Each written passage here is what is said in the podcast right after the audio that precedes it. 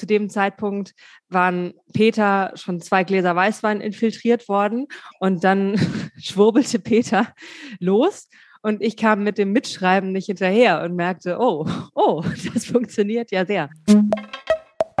Das ein Agent aus England, ein Agent in, den, in dem Fall, irgendwie ein Manuskript schickt, einem gefällt das und dann ist es auf dem deutschen Markt und ist einfach das tatsächliche Buch geworden. Also das finde ich schon immer einen sehr guten Moment. Dumont auf Sendung. Der Podcast mit Büchern. Hallo, ich bin Martin Becker. Und ich bin Tabea Sörgel. Hallo. Tabea, wenn du mich fragst, der ehemalige alte Windows-Assistent Karl Klammer und die US-Politikerin Hillary Clinton sind ein und dieselbe Person und das sind Zustände wie in der DDR. Hä? Wie bitte? Geht's dir gut? Ha, reingefallen. Das war nur eine Kostprobe aus dem Desinformator von Pia Frei und Peter Wittkamp. Die beiden haben in Form eines Klappkalenders insgesamt 125.000 Verschwörungstheorien zum Selbermachen versammelt. Eine absurder als die andere. Willst du noch eine hören? David Hasselhoff hat die letzte Nachkommastelle von Pi gefunden. Da muss man sich noch mal reinlesen und irgendwann macht's Klick. Armes Deutschland. ich habe mich mit Pia und Peter unterhalten und wollte als erstes von ihnen wissen, was eigentlich den Ausschlag gegeben hat, was sozusagen die allererste Idee war, diesen Desinformator in die Welt zu setzen.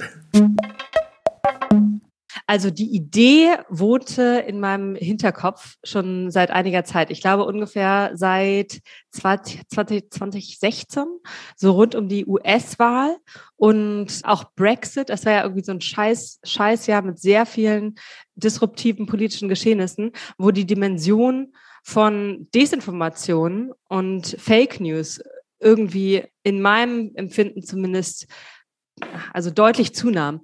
Und das, das verursachte so ein, äh, ja, so ein Knoten in meinem Kopf, den ich therapeutisch, selbsttherapeutisch gelernt habe, mit Flipbüchern zu behandeln.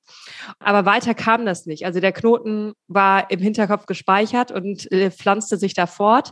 Und das Thema Desinformation hat ja aber leider überhaupt nicht an Relevanz verloren seitdem. Und dann war es so, ich glaube, da könnte man die Geburtsstunde eigentlich beziffern, gab es ein zufälliges Ineinanderlaufen mit Peter am Kreuzberger Paul-Linke-Ufer, Kreuzkölner Paul-Linke-Ufer, vor einem guten Jahr. Da spuckte ich Peter diese Idee vor die Füße und von da nahm sie ihren Weg in die Realität. Jetzt vielleicht mal an dich, Peter. Dann kam Pia mit dieser Idee an. Zu diesem Zeitpunkt hattest du ja wahrscheinlich auch schon viel mit alternativen Fakten zu tun, auch in deinem Schreibberuf wahrscheinlich. Warst du davon eigentlich nur genervt oder auch fasziniert? Das ist ja mittlerweile ein eigener Geschäftszweig fast schon. Also Pia hat ja die Erfahrung in Flipbüchern, sie hat schon einige gemacht. Äh, ich bin der äh, gelernte Gagschreiber quasi, also das hat wirklich sehr gut zusammengepasst und ich habe gesagt, also wenn wir das nicht machen, sind wir ganz schön blöd. Verschwörungserzählungen, Mythen, ich finde die schon sehr faszinierend. Also man ist natürlich genervt, wenn eine Verwandte im Familienchat sagt, guck mal, das habe ich hier auf, auf, auf dieser Seite gesehen. Ne? Und man weiß, das ist überhaupt keine seriöse Quelle. Das ist ein komisches Blog mit Quatschinformationen. Dann ist das natürlich nervig. Das ist auch für Leute furchtbar, glaube ich, wenn sie da äh, Familienmitglieder, Freunde verlieren. Und diese Geschichten habe ich schon oft gehört, dass sie wirklich gesagt haben, ich bin mit dem nicht mehr befreundet, weil der ist in der Corona-Zeit so abgedreht und hat nur noch Quatsch gepostet. Aber dennoch finde ich es eine ganz, ganz faszinierende Welt. Also wie das entsteht, wie das aufgenommen wird, wie verzweifelt oder wie hilflos man zum Teil auch sein muss, um das dann zu glauben, um sich daran festzuhalten, wie das Geschäft dahinter funktioniert, dass da Leute mit Geld verdienen, die eigentlich wissen, dass sie Quatsch erzählen und dann muss, muss man ja leider auch sagen, es gibt ja ein, zwei Verschwörungsmythen, die auch stimmen. Also ich glaube, der NSA-Skandal, das war davor so ein, so ein Mythos. Und alle haben gesagt, ja, ne, stimmt nicht, verrückt, Verschwörungstheorie. Und dann gibt es ja ein, zwei Sachen, die da wirklich stimmen. Ne? Also das ist ja auch total spannend. Deswegen, ich finde das schon eine sehr faszinierende Welt. Wenn man einen Einstieg in diese sehr faszinierende Welt bekommen möchte, dann kann man das auch zuerst im Internet tun unter www.desinformator.de. Äh, ich nehme da jetzt einfach mal ein völlig zufälliges Beispiel, was ich über eure Webseite konstruiert habe. Ein sehr bekannter Impfstoffhersteller soll privat zahlreiche Erotikvideos gedreht haben und die Deutschland GmbH ist wieder die große Gewinnerin. Man kennt diesen Duktus, man kennt das darunterliegende Schwurbelkonstrukt.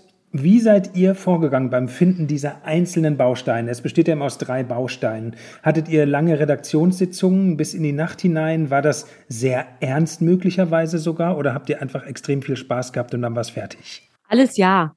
Als wir gesagt hatten, dann lasst uns doch mal gucken, ob das funktioniert, bin ich eines Abends letzten Sommer mit einer Flasche Weißwein bei Peter eingefallen und hatte, glaube ich, so zwei grobe Satzstrukturen im Kopf, wo sich Theorien und auch sozusagen so diese zynische kommentierende Ebene alternativ kombinieren lassen.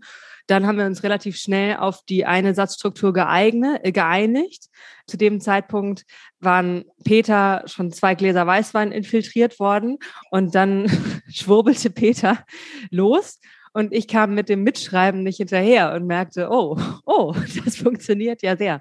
Und dann sind wir so Spalte für Spalte vorgegangen und haben da einfach Excel-Tabellen vorgeschrieben. Ich glaube, zwei Spalten haben wir sehr üppig an einem Abend gefüllt und dann in so noch zwei Folgesitzungen sind wir das, haben wir das dann nochmal überarbeitet und die nächste Spalte hinzugefügt. Aber es war, ich fand das ja manchmal bei guten Ideen sehr spürbar, dass sie ziemlich schnell eine Eigendynamik entwickeln und man gar nicht so viel tun muss, dass es fließt und flutscht. Ich würde auch sagen, dass da so ein bisschen Handwerk und Ausprobieren drin ist. Also man kann zum Beispiel ein sehr bekannter Impfstoffhersteller, man könnte da jetzt auch äh, BioNTech nehmen, aber wenn man den sehr bekannten Impfstoffhersteller nimmt, dann hat man da vielleicht noch was, ne, man weiß nicht genau, wer es ist, man darf das nicht sagen, das klingt schon wieder so ein bisschen verschwörerischer.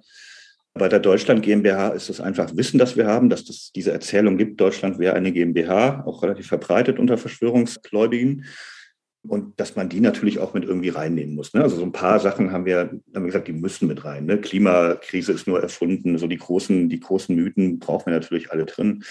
Und dann ist auch so ein bisschen ausprobieren. Also ich glaube, wir haben auch als Protagonisten in der ersten Zeile Mandy vom Haarfriseur oder vom Friseursalon Harmonie das klingt dann halt so ein bisschen lustiger, wenn man, als wenn man sagen würde, eine, eine Friseurin oder ein Friseur, ne? sondern dass man schon so ein bisschen äh, einen kleinen Gag in der ersten Zeile hat und dann der Rest noch entsteht, indem man kombiniert. Das ist auch so ein bisschen ausprobieren und man liest sich das vor und sagt dann so, was ist denn witziger? Oder auch bei den Figuren. Es gibt einfach ein paar Figuren, die über die lachen fast Leute schon automatisch. So, wenn man Friedrich Merz sagt, ist immer so, die Leute schmunzeln schon ein bisschen. Äh, das, äh, die Check 24-Familie. Genau. Äh, der Berliner Flughafen ist auch so jahrelang so ein Ding gewesen, wo die Leute, du musst eigentlich nicht mehr einen Witz erzählen, du musst einfach nur sagen, Berliner Flughafen. Die Leute haben schon losgepustet, weil sie wussten, jetzt wird es lustig, weil sie schon diese Geschichte des Flughafens kannten. Und sowas baut man natürlich auch noch ein.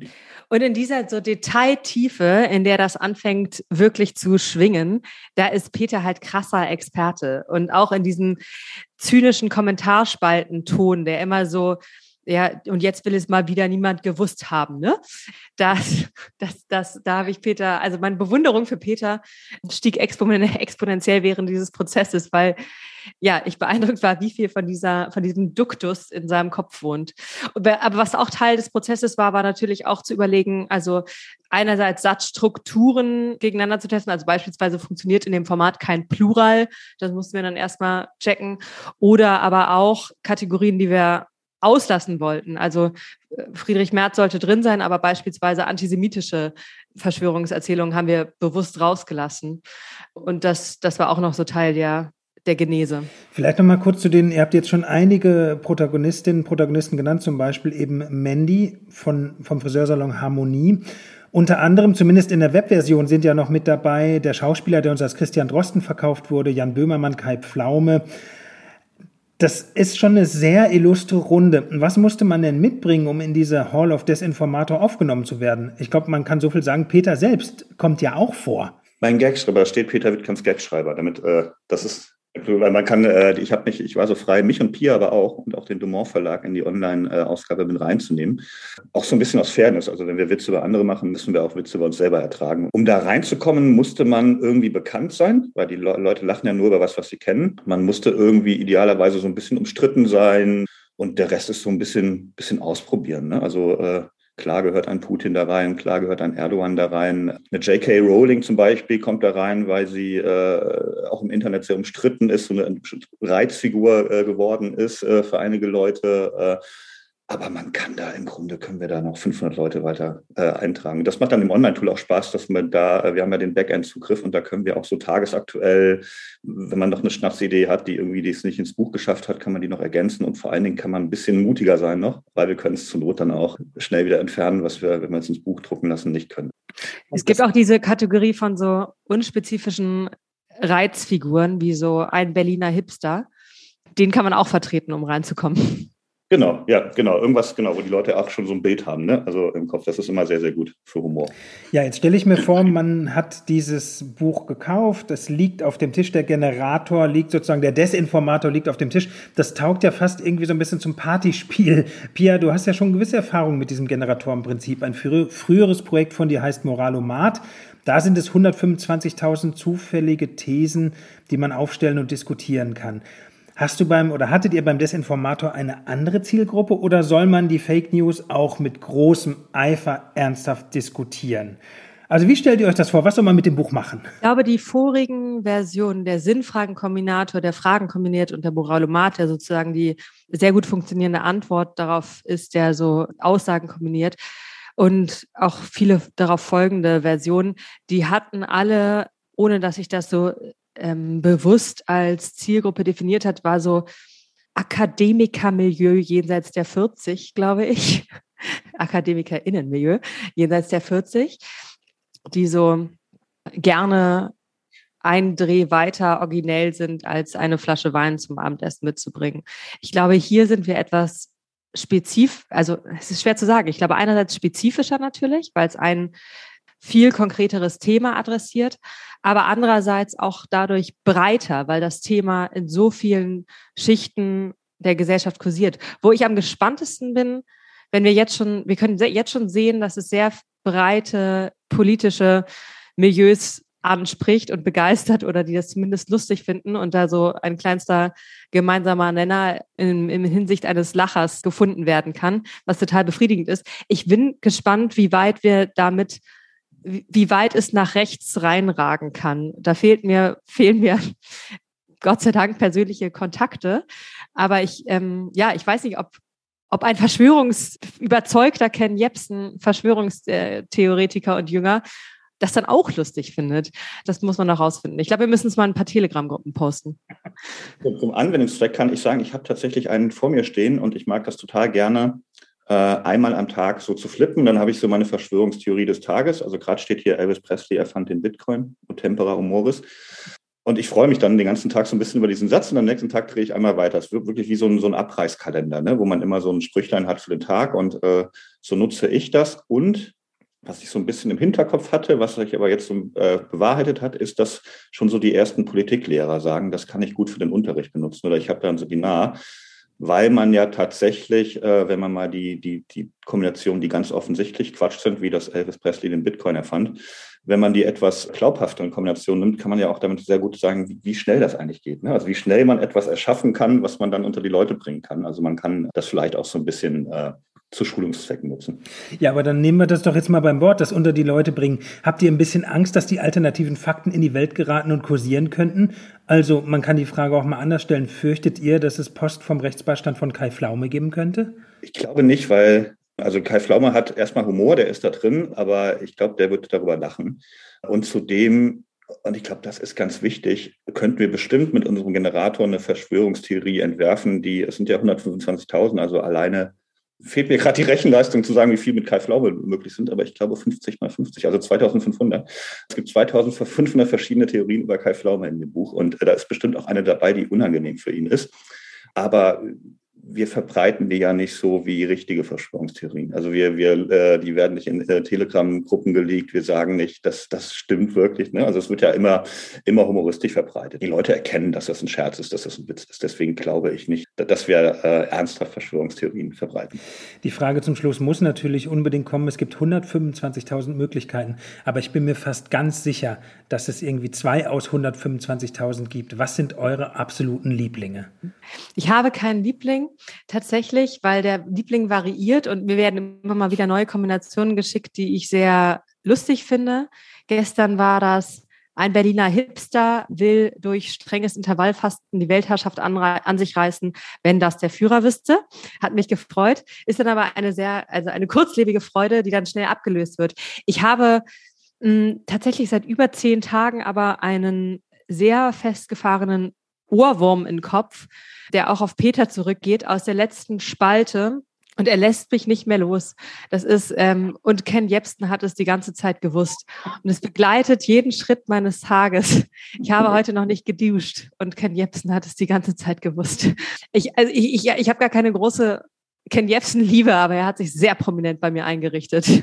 Also ich habe mal ein Video von ihm gesehen und es war wirklich schwer oder interessant, dass man dass man da sehr schnell, also ich habe gedacht, oh, was krass, die haben krasse Dokumente. Ne? Und dann ging das weiter mit dem nächsten Video und ich habe gemerkt, wie mein Kopf da gewaschen wird. Und äh, dann habe ich mal begonnen zu recherchieren. Das Schlimme war, das stimmte immer so halb. Ne? Dann gesagt, die Bill und Melinda Gates kontrollieren 80 Prozent der WHO, das kann man hier sehen. Dann wurden Dokumente. Und wenn man da mal nachguckt, dann sieht man, das ist auch nicht komplett falsch. Es sind halt nur 8 Prozent. Und das ist ein signifikanter Unterschied zu 80 Prozent. Bei 80 Prozent gehört denen das Ding, bei 8 Prozent immer noch krass sind sie ein sehr wichtiger Player da. Aber man hat so viele Informationen da, die einen verrückt machen, kann das alles gar nicht mehr überprüfen. Da muss man dann selber richtig recherchieren. Also ich, das funktioniert erstaunlich gut, wenn man sich auf diese Welt mal einlassen will. Ähm, aber Liebling, ich habe ja eben gesagt, ich lese eins pro Tag. Das sind dann bei 125.000 400 Jahre. Ich muss noch 400 Jahre lesen, äh, wenn ich äh, äh, eins pro Tag schaffe. Und dann kann ich in 400 Jahren kann ich sagen, was mein Liebling ist. Das ist auch gut für Vampire. Wenn man eh ein sehr langes Leben hat, hat man da ein Buch, was man, was man ein bisschen länger hält. Der Desinformator. 125.000 Verschwörungstheorien zum Selbermachen von Pia Frei und Peter Wittkamp ist gerade bei Dumont erschienen. Fast genauso unwahrscheinlich wie die selbstgebastelten Theorien aus dem Desinformator klingt Folgendes. Eine junge Kriegsreporterin trifft Adolf Hitler zum Tee, schreibt darüber ein Buch und es wird erst 80 Jahre später in Deutschland veröffentlicht. Das klingt in der Tat sehr unwahrscheinlich. Äh, Virginia Cowles, das ist die junge Kriegsreporterin, hat aus nächster Nähe über den Nationalsozialismus und den Zweiten Weltkrieg berichtet, aber auch über den Spanischen Bürgerkrieg, den Winterkrieg zwischen Finnland und der Sowjetunion und den Afrikafeldzug. Ihr Buch über die Jahre 1936 bis 1941 ist im Original schon 1942 erschienen. Julius Hendricks hat als Lektor bei Dumont mit dafür gesorgt, dass wir es jetzt auch auf Deutsch lesen können. Ich habe mich mit ihm unterhalten und wollte als erstes von ihm wissen, wie er auf Looking for Trouble von Virginia Cowles gestoßen ist. Zum Verlag ist das gekommen über eine britische Agentur, die das wiederentdeckt hatten.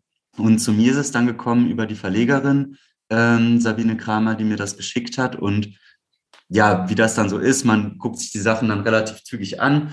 Und ich hatte dann irgendwie die Datei geöffnet und dachte als erstes, boah, spanischer Bürgerkrieg, Zweiter Weltkrieg, das hat man ja nun auch irgendwie schon so ein bisschen durch. Man kennt die Story und dann noch 600 Seiten fast. Ja, aber als ich dann angefangen habe zu lesen, war ich doch sehr, sehr schnell wahnsinnig fasziniert von der Autorin und dem Buch. Ja. Was würdest du denn sagen? Was ist das Bemerkenswerteste an diesem Buch? Also zum einen ist bemerkenswert das Alter der Autorin, die mit 26 Jahren ja super jung war, also irgendwie jetzt auch zwei Jahre jünger noch als ich, wenn ich mir vorstelle, ich würde heute irgendwie in ein Kriegsgebiet reisen. Das mag ich mir gar nicht vorstellen. Aber sie ist eben ähm, da mitten in den Spanischen Bürgerkrieg reingekommen und hat dann angefangen zu berichten. Und ich meinte ja schon, dass mich so von Anfang an sehr fasziniert hat, wie sie das erzählt. Und es war in der Tat so, dass ich angefangen habe, das zu lesen und ich dachte, ja, ich kenne diese ganzen Steps der Geschichte, aber ich habe nach zehn Seiten sofort zurückgeblättert zum Inhaltsverzeichnis, um nochmal zu sehen, was das alles ist, was sie erzählt, was da alles auf mich zukommt weil ich dachte, ich möchte, dass diese ganze Geschichte nochmal erzählt bekommen und zwar genau von ihr, weil sie so einen ganz, ganz eigenen Ton hat, weil es eine wahnsinnige Unmittelbarkeit hat, wie sie erzählt und sie das eben auf eine sehr persönliche Weise schildert, was sie da erlebt. Und besonders ist vielleicht auch, dass sie nach Spanien eben gekommen ist, um vom Bürgerkrieg zu berichten. Sie ist dann relativ schnell hat eben nicht nur in den äh, einschlägigen Hotels mit den Kriegsreportern vor allem äh, gesessen und ist mal irgendwie zur Front gefahren, sondern ist nach kurzer Zeit auch hinter die feindlichen Linien gefahren und hat eben auch mit den Faschisten gesprochen, was eben auch sich nur sehr wenige Leute getraut haben damals. Ja, und sie hat ja auch so ein unglaubliches Auge für Details, ne? Ja, und fürs Menschliche. Und sie schafft das einfach, so eine Atmosphäre, also so richtig auferstehen zu lassen vor allem. Also es beginnt dann in Spanien und sie erzählt dann, also dass, wie sie das erste Mal in Spanien, auch das erste Mal in ihrem Leben unter Bombenbeschuss gerät und erzählt im Grunde, was das mit ihr macht, wie sie da durch die Straßen rennt, zusammen mit einem anderen Kriegsreporter, gleichzeitig aber auch über die Stadt Madrid zu dieser Zeit und fängt das so wahnsinnig gut ein, wie absurd das ist, dass irgendwie in einem Moment Leute über die Straßen flanieren, ähm, irgendwie die Leute in den Cafés sitzen, das trinken, was eben noch da ist, irgendwie vor allem Alkohol, gegessen wird nicht mehr so viel. Und irgendwie die Kellner äh, in den großen Cafés arbeiten so mit der Zigarette im Mund. Ähm, alles ist irgendwie sehr locker, weil die Chefs schon lange eben weg sind. Und im nächsten Moment hageln dann die Bomben darunter und alle gucken irgendwie, dass sie irgendwo sich unterstellen können, reinkommen. Sie flüchtet sich dann in so eine Parfümerie, wo die Frau, die dort arbeitet, aber auch irgendwie vor allem besorgt scheint, dass diese Flakons ihr nicht kaputt gehen, mehr als dass ihr da jetzt was zustößt. Und ähm, eine halbe Stunde später sagt sie, wenn die Sirenen dann wieder weg sind, ist zwar hier und da irgendwie ein Loch in der Straße, es ist auch jemand umgekommen, aber sehr, sehr kurze Zeit danach geht irgendwie das normale Leben dann auch wieder weiter. Ja, also man merkt ja schon jetzt, dass man das irgendwie dass ich das damals vor allem äh, ganz anders gelesen habe als dann heute, weil, naja, weil, weil eben Krieg in der Ukraine ist und man liest das natürlich dann ganz anders, ne, mit einem Mal. Also ich ja. habe das letzten Sommer bekommen, da war die Welt einfach noch eine andere.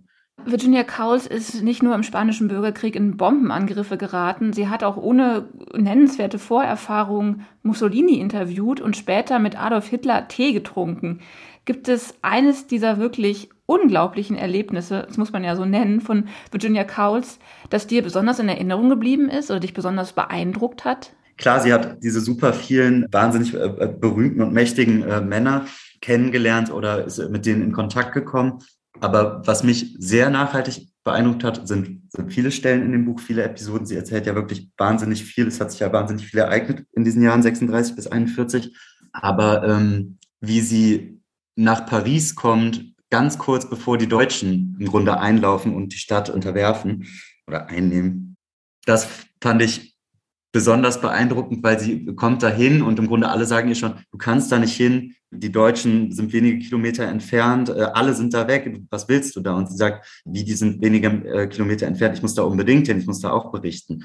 Und dann kommt sie da an und Paris ist menschenleer, also wirklich geisterhaft. Und das kann man sich so eigentlich gar nicht vorstellen, wenn man irgendwie mal in Paris war, dass sie durch diese Stadt geht und es ist niemand auf der Straße, es fährt kein einziges Auto mehr. Alles, was irgendwie sagt, sie auf vier Rädern sich fortbewegen kann, ist schon in einem endlosen Strom unterwegs und außerhalb der Stadt.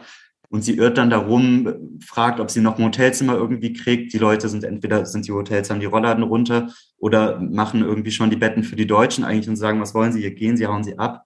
Und sie findet dann tatsächlich, und das ist irgendwie immer so ihr Glück, weil sie sich immer in ja so Gefahrensituationen irgendwie begibt. Das ist irgendwie so ein bisschen, also vom journalistischen Gespür her sehr, sehr sicher, aber was so die eigene Sicherheit angeht, doch etwas unbedarft. Aber sie hat dann eben auch immer wieder Glück, so ein bisschen. Und da findet sie dann auch eben einen alten Weggefährten, beziehungsweise noch nicht so alten, den sie eben in Spanien kennengelernt hat. Der hat dann irgendwo noch einen Sportwagen aufgetrieben und mit dem fahren sie dann als irgendwie eine der wenigen letzten tatsächlich aus Paris raus und kommen da irgendwie gerade noch weg.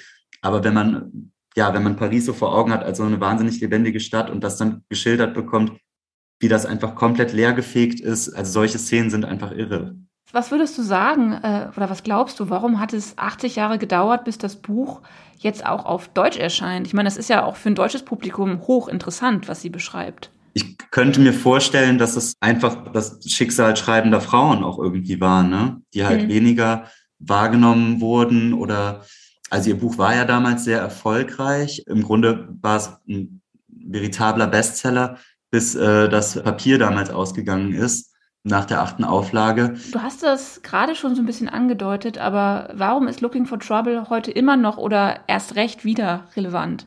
Also das Buch schildert sehr eindringlich und sehr unmittelbar das Leben von Menschen im, in einem Krieg und auch den Alltag der Menschen in einem Krieg.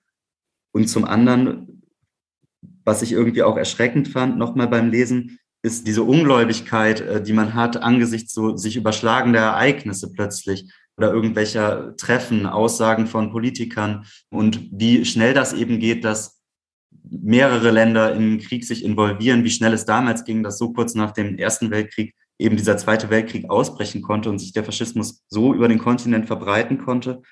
Naja, da macht man sich heute natürlich ja auch Sorgen. Ne? Auf der anderen mhm. Seite gibt das Buch natürlich, also sie appelliert ja am Schluss an die USA in diesen Krieg einzutreten. Also ich würde jetzt nicht sagen, dass man das Buch liest, weil es jetzt irgendwie dann jetzt Antworten gibt, die sich so übertragen ließen oder so. Aber es zeigt vielleicht einfach auch, was auf dem Spiel steht irgendwie. Oder wie schnell es gehen kann, dass sich so ein regionaler Konflikt dann doch auch ausbreitet. Seit wann bist du eigentlich Lektor bei Dumont? Also ich habe 2019 ein Praktikum gemacht im Lektorat, im, im Sachbuch damals. Dann in der Belletristik ein Volontariat danach, das ging ein Jahr. Dann war ich eine Zeit lang nicht bei Dumont, ein paar Monate oder so. Und dann habe ich eine Elternzeit ähm, gemacht für eine Lektorin auch aus der Belletristik und jetzt fest und auch in dieser Position als Lektor sowohl fürs Sachbuch als auch für die Belletristik seit Juli diesen Jahres. Und ist das jetzt sowas wie ein wahr gewordener Traum? Wolltest du schon immer was mit Büchern machen? Ja, ich wollte schon immer was mit Büchern machen und ich wollte auch schon immer Lektor werden. Also wahr gewordener Traum sind irgendwie große Worte. Aber äh, ja, ich, ich wollte das immer machen und ich bin wahnsinnig glücklich, das jetzt machen zu können. Also ich habe sowas in die Richtung studiert mit Komparatistik und solchen Sachen und habe nachher irgendwie in einer Buchhandlung gearbeitet und ja, fand das immer super. Also Lektor war schon so, war die Idee. Ja, und Lektor, man meint ja immer, man wüsste, was das ist oder was LektorInnen so machen. Aber ähm, vielleicht ist es ganz gut, wenn du trotzdem noch mal kurz umreißt, was du eigentlich wirklich konkret machst. Wie sieht denn ein typischer Arbeitstag von dir aus, falls man das überhaupt sagen kann? Ja, das hängt so ein bisschen davon ab, mit was man gerade beschäftigt ist, weil das Lektorat sich ja im Grunde aus so zwei Arbeitsbereichen zusammensetzt. Das ist ja einmal irgendwie die Akquise von neuen Projekten, also dass man Manuskripte prüft, man liest ja sehr viel und macht sich so seine Gedanken darüber, bespricht das mit KollegInnen, was man davon hält. Und der andere Teil der Arbeit ist ja dann die tatsächliche Arbeit am Text. Also mancher Arbeitstag sieht irgendwie so aus, dass man irgendwie morgens versucht, ganz schnell so die Mails und so das Gröbste irgendwie wegzuarbeiten, damit man sich dann irgendwie an ein Lektorat setzen muss, was fertig werden muss. Ja, es gibt aber auch Tage, die sind geprägt vor allem von Konferenzen und Besprechungen, an denen lektoriert man dann irgendwie weniger. Naja, und dann gibt es Zeiten wie jetzt so kurz vor der Messe, wo man wirklich versucht, möglichst viele Manuskripte möglichst schnell zu lesen, damit man irgendwie nichts verpasst. Was ist denn das Beste an deinem Job? Auch, dass man Schätze wie Looking for Trouble für das deutschsprachige Publikum heben kann? Auf jeden Fall. Also ich habe jetzt schon irgendwie so ein paar Bücher irgendwie betreut, aber ähm, also dieses Looking for Trouble Buch am Ende in der Hand zu haben, das ist ja auch wirklich irgendwie allein von der Größe her irgendwie eine Nummer. Und ähm, ich finde das auch einfach super schön geworden. Und dann denkt man sich, ey, ja, einfach super, ne, dass das so funktioniert, dass ein Agent aus England, eine Agentin in, in dem Fall, irgendwie ein Manuskript schickt, einem gefällt das und dann ist es auf dem deutschen Markt und ist einfach das tatsächliche Buch geworden. Also das finde ich schon immer einen sehr guten Moment. Das war Julius Hendricks, Lektor im Dumont Verlag über seine Arbeit und das Buch Looking for Trouble, Bericht einer unerschrockenen Kriegsreporterin von Virginia Cowles.